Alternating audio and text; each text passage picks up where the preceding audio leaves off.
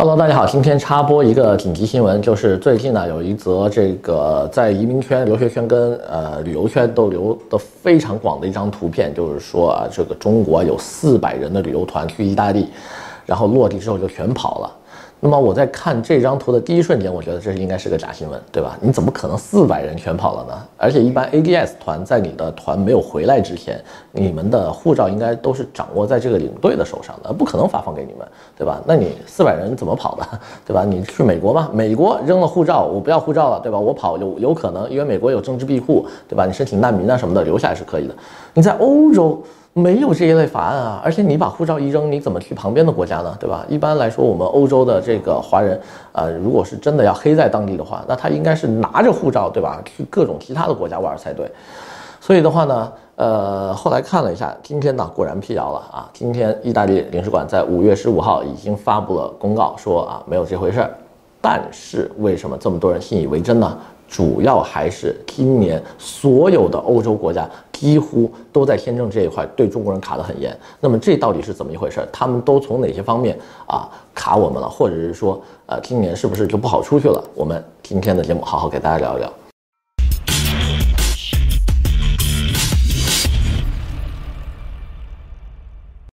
Hello，大家好，这里是稻盛国际的 Leo。那么先给大家辟个谣，就是说，呃，意大利这个事儿呢，已经证实是子虚乌有的了。而且的话呢，ADS 团，对吧？ADS 顾名思义，Approved Destination Status。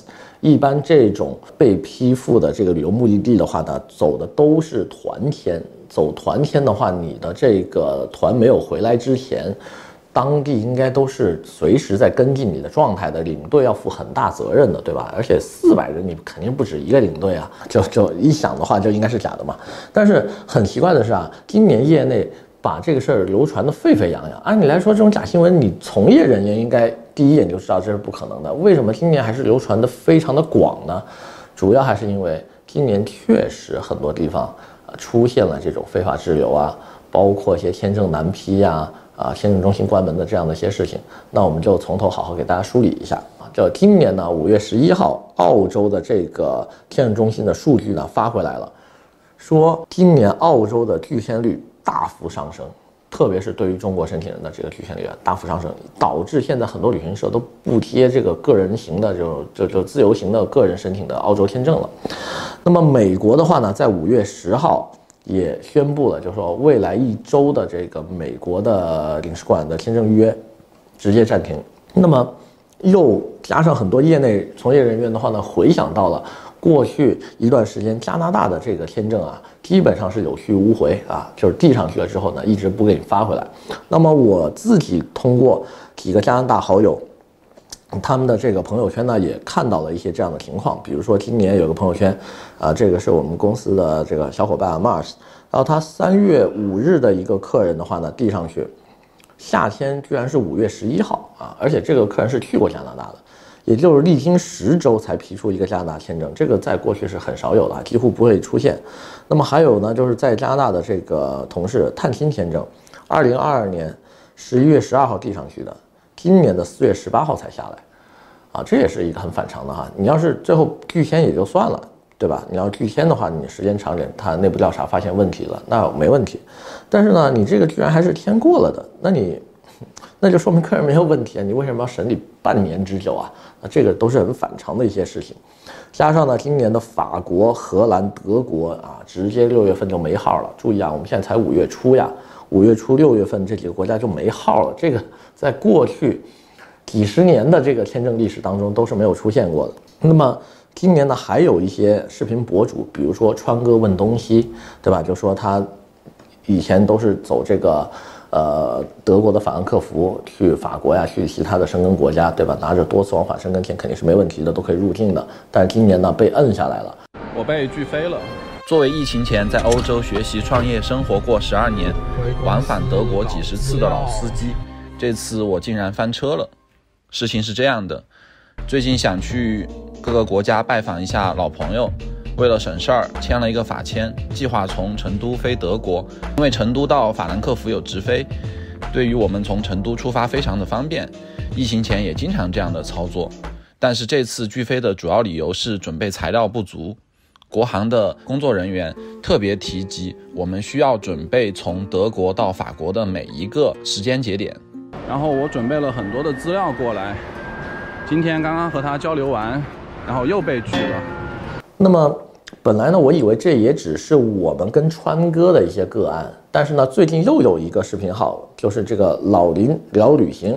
对吧？老林，这个应该是一个旅游大 V 了，对吧？做了二十年旅游的一个呃资深的一个从业人员了，也说今年去欧洲啊，非常的严格，呃，仔细看你的签证，核查旅游目的地，核查中间所有订的酒票，呃，走酒店机票信息啊，每一站都是怎么样的，然后的话呢，问一大堆才会放行。刚才在入境的时候呢，这是算我经历了一次特别的 洗礼考验吧。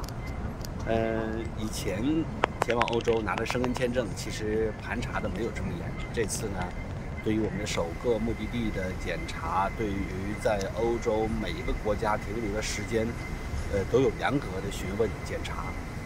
呃，这个与最近的签证遇到的种种事情是直接相关的。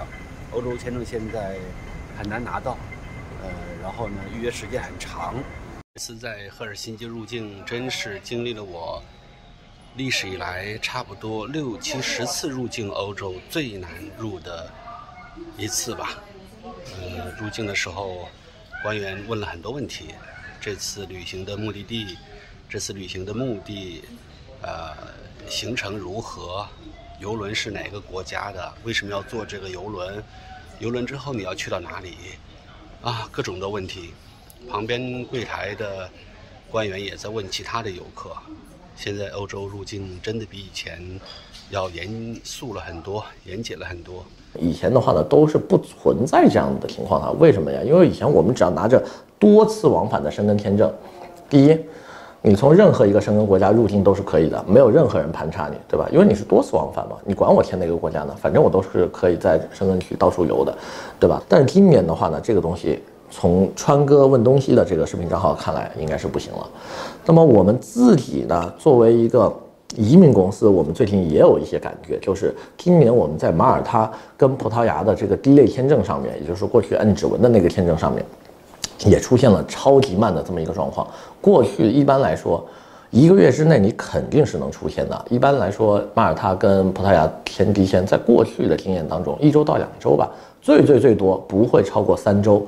你的签证也应该下来了，但是今年的话呢，光预约就得很久，所以我觉得啊，呃，大家可能还是要好好的早点做一些出国的规划了。如果今年还有想出去旅游啊，或者是当地考察的这些客人，我建议你们早早的先去把这些预约先约上。你像现在法国的签证都已经预约到七月份了。我们可想而知，今年出国的这个人群有多少，对吧？那么这样一些反常的状况的话呢，我觉得还是应该引起大家的重视的。不知道到底这个东西呢，是因为疫情啊一放开，大家疯狂出去导致的呢，还是说因为啊中美的关系啊、俄乌的这种战争的影响，对吧？总让我们有点感觉，这个世界好像没有以前那么太平了，没有这么规律了，很多东西都是无法预测的。